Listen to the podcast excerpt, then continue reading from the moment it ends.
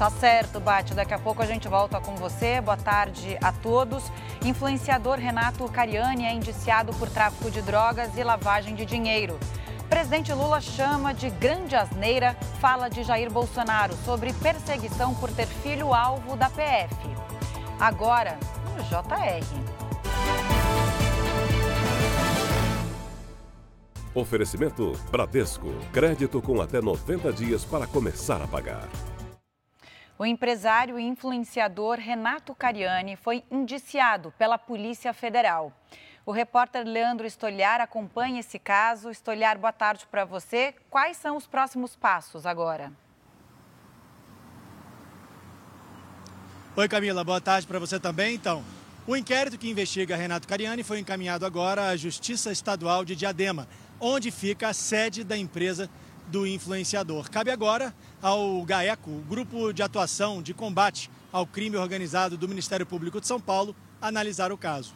A, a, investigação da Polícia Federal aponta que Renato Cariani usava a própria empresa de produtos químicos para vender matéria-prima para o crime organizado. Segundo os investigadores, o influenciador comprava solventes usados na fabricação de drogas com notas fiscais falsas em nome de grandes indústrias do ramo farmacêutico. A defesa de Cariani disse que o indiciamento da PF foi precipitado, mas se a promotoria concordar com a conclusão do inquérito, Renato Cariani pode virar réu pelos crimes de tráfico equiparado, associação para o tráfico e lavagem de dinheiro. A pena pode chegar a 30 anos. Camila. Tá certo, Estolhar. Obrigada, viu? E o presidente Lula rebateu a acusação de Jair Bolsonaro de que estaria sofrendo perseguição ao ter o filho alvo da operação da Polícia Federal. Yuri Ascar está com a gente. Yuri, conta, conta aqui pra gente o que disse o presidente. Boa tarde para você.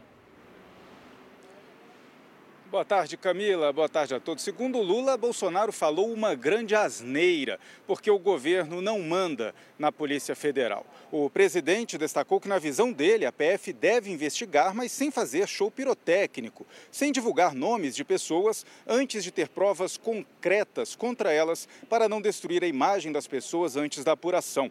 O vereador Carlos Bolsonaro é investigado por suposta participação no esquema de espionagem ilegal feita pela Agência de Inteligência Brasileira durante a gestão do pai dele. Carlos nega. Ele hoje prestou depoimento à PF sobre uma crítica feita ao comando da corporação nas redes sociais em agosto do ano passado. Esse depoimento durou cerca de 40 minutos. Camila. Tá certo, Yuri. Daqui a pouco a gente fala mais.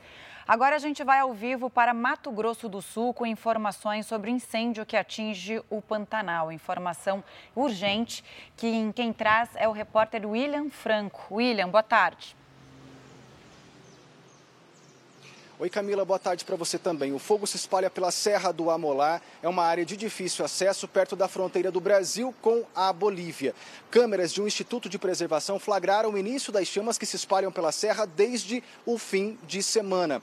Pelo menos mil hectares de vegetação já foram consumidos pelo fogo, o equivalente a mil campos de futebol. 17 pessoas trabalham no combate às chamas e novos brigadistas voluntários chegam nesta tarde para reforçar as ações. O incêndio teria iniciado depois que um produtor colocou fogo na vegetação, que segue muito seca pela falta de chuva. Camila. William, obrigada. Bate, é isso, eu volto com você. Até já.